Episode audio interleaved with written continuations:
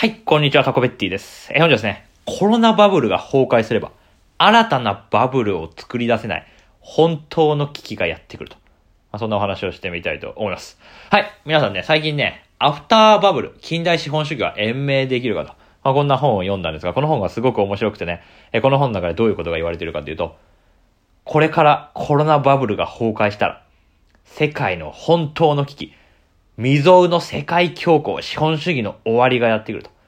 まあ、そんなね、行々しいことがね、書かれているわけなんで。で、これ結構説得力があってね、僕ら知っておくべきなんじゃないかと思ったので、今日はこのアフターバブル、コロナバブルは今までのバブルと違って、コロナバブルが弾けたら、本当の危機がやってくる、その理由、そしてどういう風にしてそのバブル崩壊に僕らは耐えればいいのか、対処すればいいのかと。まあ、そんなお話までしていきたいと思いますので、今投資をやっていてね、自分のポートフォリオを守りたいとか、まあそういう風に考えられている方はね、ぜひとも最後まで聞いていただければと思います。え、ということでね、まあ、早速この本の内容を見ていきたいんですが、まあ、この本の中ね、まずはじめに前提条件としてね、バブルの3つの循環についてね、書かれているんですね。で、これを理解しないとね、コロナバブル崩壊後にね、まあ、危機がやってくるっていう、まあ、その理由をね、理解できないと思うわけです。だからこのバブルの3つの循環についてね、まずおはじめに解説をね、したいと思います。その後、バブル崩壊について解説します。で、まずはじめに、バブルのね、3つの循環について解説したいんですけど、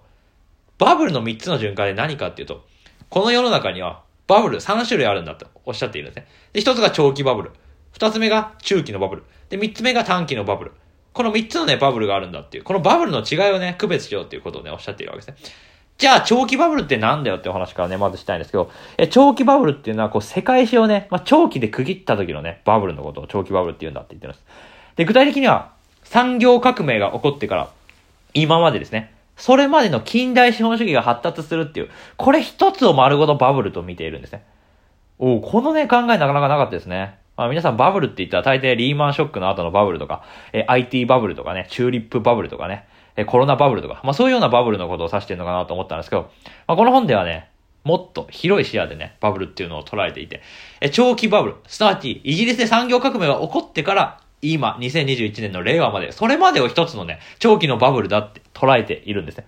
まあそれがね、すごく面白かったわけです。で、このね、産業革命から現在までのですね、近代資本主義が発達する長期バブル、この中にまた中期のバブルっていうのがあるわけですね。でそれ具体的にどういうことかっていうと、まず一つが、産業革命が始まってから世界的に経済が成長していって、第一次世界大戦など、世界大恐慌が起こりますよね。1929年のね、アメリカで起こるわけですよね。暗黒の木曜日とかも言ったりしますが。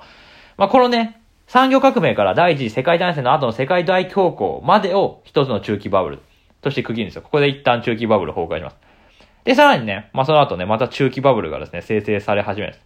それがまた二つ目のね、中期バブル。何かっていうと、第二次世界大戦の後からオイルショックまでの戦後の高度成長中期バブルですよ。はい、これがまた一つの中期バブルですね。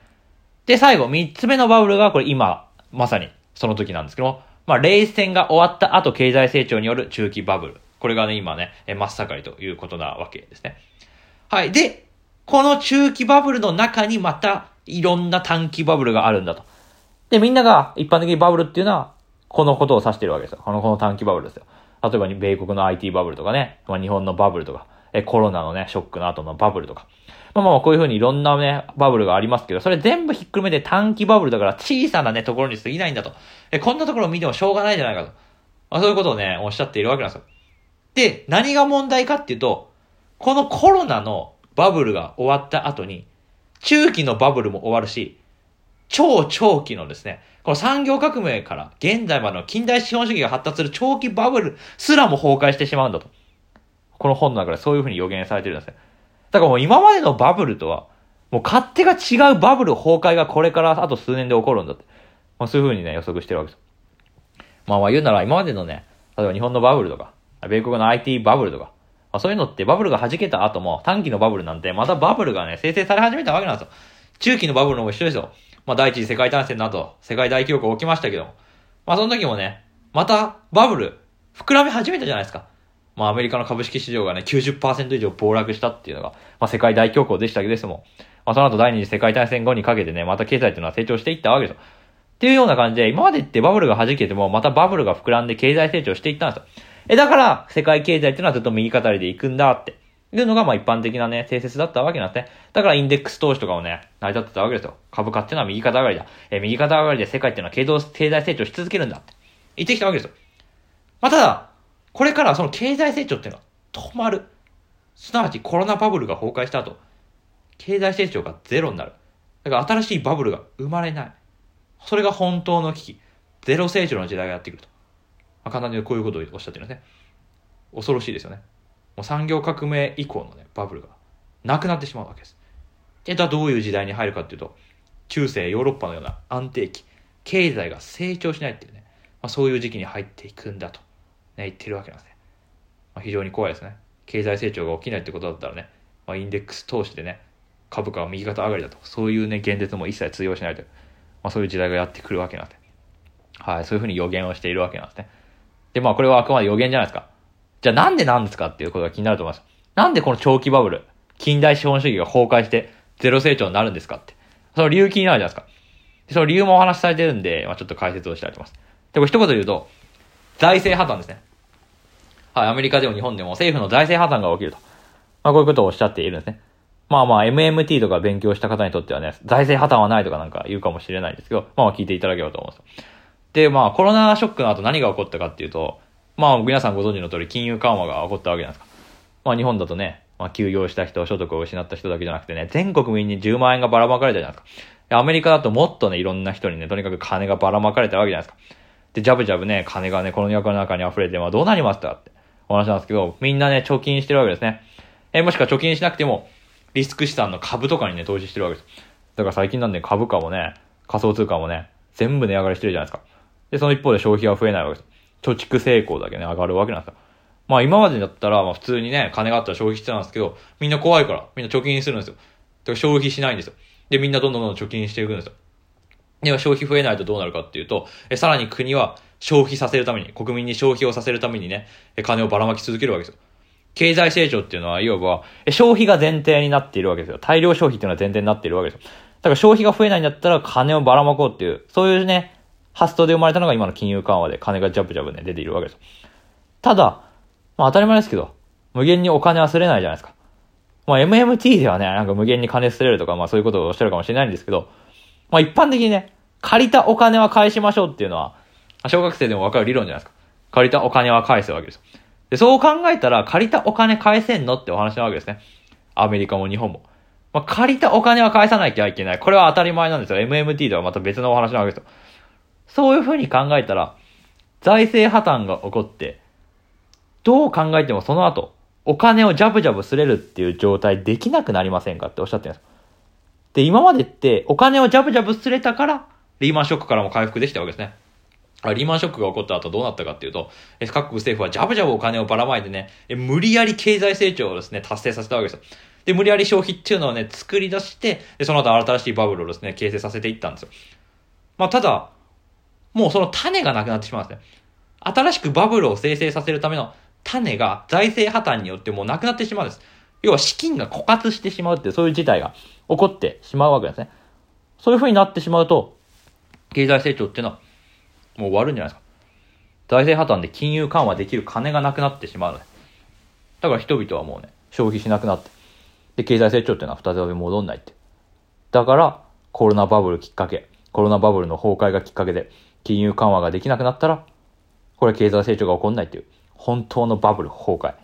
経産業革命が始まって以降、ずっと続いてきた長期のバブルの崩壊になるんじゃないですか。まあそういう話なんですね。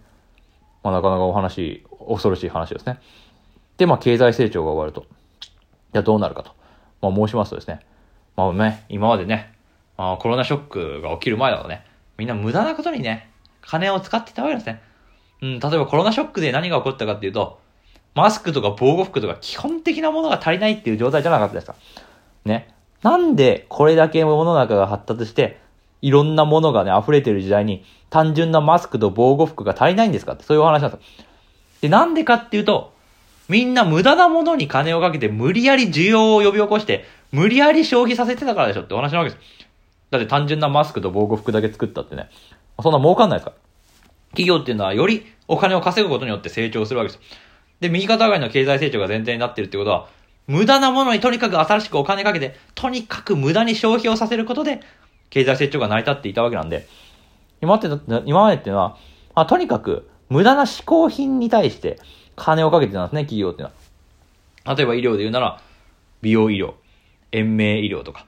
高度な医療とか、そういったね、無駄なところにですね、まあ、ひたすらお金をかけてですね、まあ、消費を喚起してたわけです。で、無理やり経済成長を成り立たせてきたわけです。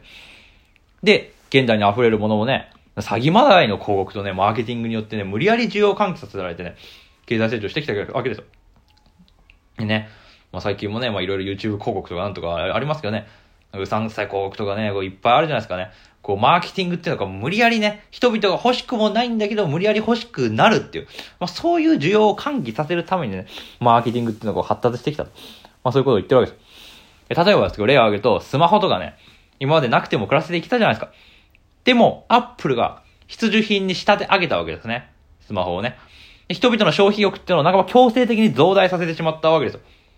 今までは別にスマホなんてなくてもみんな暮らしていたじゃないですか。僕なんか、小学生、中学生の時別にスマホとかなくても普通に生活してましたけど、なんか最近はスマホがないと生活できないようになったじゃないですか。それも、アップルがある意味ね、高度なマーケティングによって、スマホっていうのを必需品にね、仕立て上げたから。まあそういう理由なわけなんですよ。っていうのを考えてると、今まで、人々っていうのは、無駄に金使ってたでしょって。まあ、そういうお話なんですね。バブルが崩壊して人々はそれを気づくわけなんですね。あ、この世界、マスクとかの必需品だけあればいいじゃねえかと。無駄なもんいらねえんだなと。っ